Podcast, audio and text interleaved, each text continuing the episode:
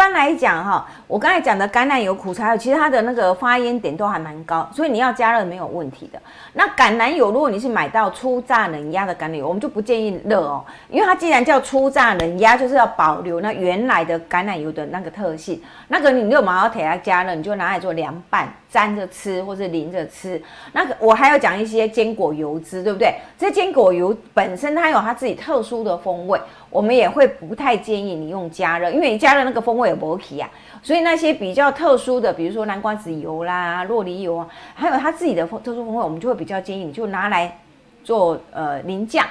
好，或者是拿来做蘸酱，好，或者是直接吐司沾着吃，也都很 OK 的。这些都是让你提升能量的一些好方法，所以要看你用的油品好不好？